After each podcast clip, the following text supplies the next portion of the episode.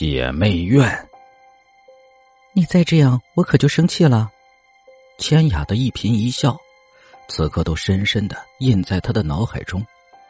千雅是他的一生挚爱，可如今千雅死了，张铁恨不得随千雅一起奔赴黄泉。张铁不再回望过去，只是一杯杯的喝酒，累了就瘫在吧台上睡觉，梦里还是千雅的身影，千雅却一步步的离他远去。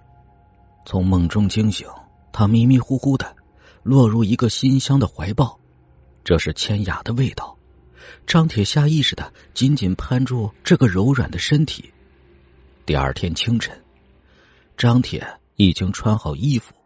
目光复杂的看着床上衣衫不整的人，这是他家，可他床上的人不是千雅的妹妹新雅吗？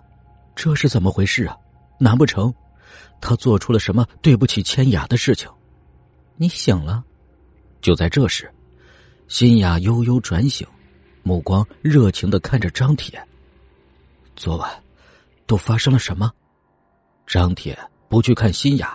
和千雅如出一辙的眼睛，生怕自己会深陷其中。你说呢？新雅娇羞的看着床上的点点猩红，这可是她的第一次啊！就这样，献给她一直想要的男人。不，不可能，我不可能做出对不起千雅的事情。张铁疯了一般的跑出去，张铁失魂落魄的呆坐在河边。张铁，别像个女人一样。耳边飞快的闪过这句话，是千雅的声音。张铁仓促的抬起头，周围却空无一人，是幻觉吧？张铁想。千雅，你是不是想我了？想让我去陪你？张铁下意识的回头看了一眼，水打湿他的眼睛，迷迷糊糊中只看到是新雅的身影。张铁沉入了水中，开始呛水。张铁。面前突然有一温婉女人叫着张铁的名字，隔着水，是千雅。千雅，你不是死了吗？怎么会在水里？他本想张嘴说话，可一张嘴巴，水就呛入喉咙里。张铁，你听我说，我现在是鬼。这是在哪儿啊？张铁看着周围一片白色，第一次感到白色是如此的醒目。铁哥，你醒了。张铁只感觉腰际趴着一个人，听着声音是新雅，想到新雅，张铁眼里闪过一丝晦暗不明的神色。新雅，张铁不温不火的叫着：“铁哥，你怎么能为了姐姐去自杀呢？多不值得呀！”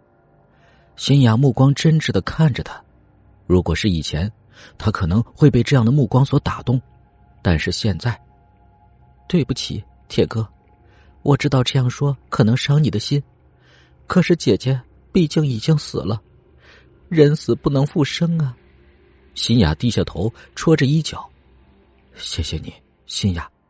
张铁忽然一把抱住新雅，铁哥，你……新雅又惊又喜的看着张铁，张铁脑袋搁在新雅的肩上，神色极其不自然，新雅却没注意到。一心沉浸在张铁给他拥抱的喜悦中，日后张铁出院，也许是渐渐走出来了，他开始试着和新雅沟通，两人的关系也进一步的发展，成为了恋人，似乎一切都回归了正常。这天，张铁提前下班后，躲在千雅曾经住过的屋子，认真打扫着每一处角落，打扫完又坐在沙发上自嘲的笑笑。呵呵，打扫了又能怎么样呢？你再也不会回来了。张铁目光流露出哀伤，他又想起了得知千雅死讯的时候，那天是新雅同学的聚会，新雅早早的就出去了，千雅因为感冒，一个人待在家里，谁知道，等他下班回来的时候，千雅就已经死了，死因是煤气中毒。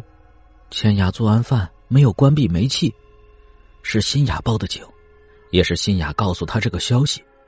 那一刻，他的念头就是陪千雅去死，再一个念头就是悔恨，不该把千雅一个人留在家里。